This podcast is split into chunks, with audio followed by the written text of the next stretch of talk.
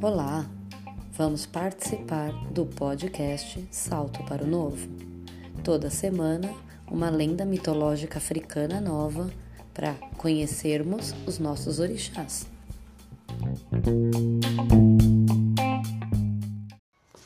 O peregum.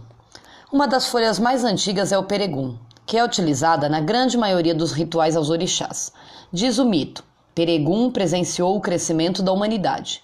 Sempre há de nós trazer a sorte. Peregum segura nossa sorte, segura sua pressa no dia de caça e assim alimenta seus filhos. Peregum nos protege de nossos opositores e faz com que nos harmonizemos com os nossos semelhantes. Peregum fez pacto com Agé para a sua vida, a Aié, terra ou mundo físico paralelo ao Orum.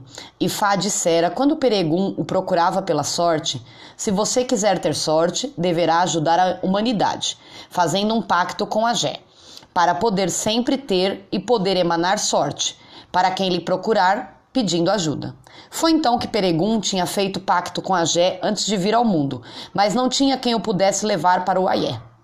Novamente foi a Ifá, e este dissera: Peregum, se você quiser realizar o seu trabalho em Aié, procure por Ogum, pois ele sempre está indo para Aié.